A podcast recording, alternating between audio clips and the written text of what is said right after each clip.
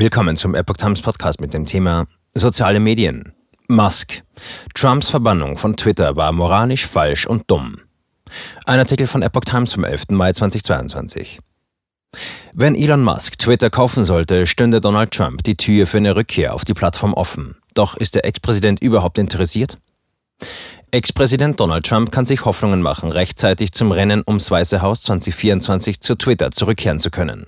Tech-Milliardär Elon Musk, der gerade dabei ist, Twitter zu übernehmen, würde Trump wieder auf die Plattform lassen. Die Entscheidung, Trump zu verbannen, sei moralisch falsch und einfach nur dumm gewesen, kritisierte Musk am Dienstag in einem Videointerview bei einer Veranstaltung der Financial Times. Trump wurde bei Twitter verbannt. Trump sagte vor kurzem zwar bereits, er wolle nicht zu Twitter zurück, auch wenn er es dürfte. Die Präsenz auf der Plattform, wo er einst mehr als 80 Millionen Follower hatte, könnte aber für eine mögliche Kandidatur bei der Präsidentschaftswahl 2024 wichtig sein. Erst am Wochenende erlitt er eine Schlappe vor Gericht mit einer Klage gegen seinen Rauswurf. Trump nutzte Twitter sehr aktiv. Er versucht aktuell, die eigene Social-Media-Plattform Truth Social aufzubauen, die jedoch mit Anlaufproblemen kämpft. Facebook sperrte Trump im Januar 2021 ebenfalls aus, will aber Anfang 2023 eine Wiederherstellung seines Accounts prüfen. Musk. Eine befristete Sperre ist angemessen. Musk sagte, Trumps Verbannung bei Twitter sei ein Fehler gewesen, weil ein großer Teil der US-Bevölkerung damit nicht einverstanden gewesen sei. Und es habe auch nicht dazu geführt, dass der Ex-Präsident sich nicht mehr Gehör verschaffen konnte.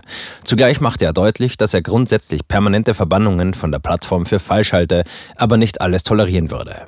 Wenn es Tweets gibt, die falsch und schlecht sind, sollten sie entweder gelöscht oder unsichtbar gemacht werden und eine befristete Sperre ist angemessen. Ich würde sagen, es ist die Entscheidung eines privatwirtschaftlichen Unternehmens, wer auf seinen Plattformen zugelassen wird und wer nicht, sagte die Sprecherin des Weißen Hauses, Jen Psaki, auf eine Frage zu Musks Ankündigung. Das Bestreben der beiden Regierungen sei das Sicherstellen und der Schutz der Meinungsfreiheit im ganzen Land. Aber Plattformen im Netz dürften nicht als Foren für Desinformation genutzt werden, so Psaki.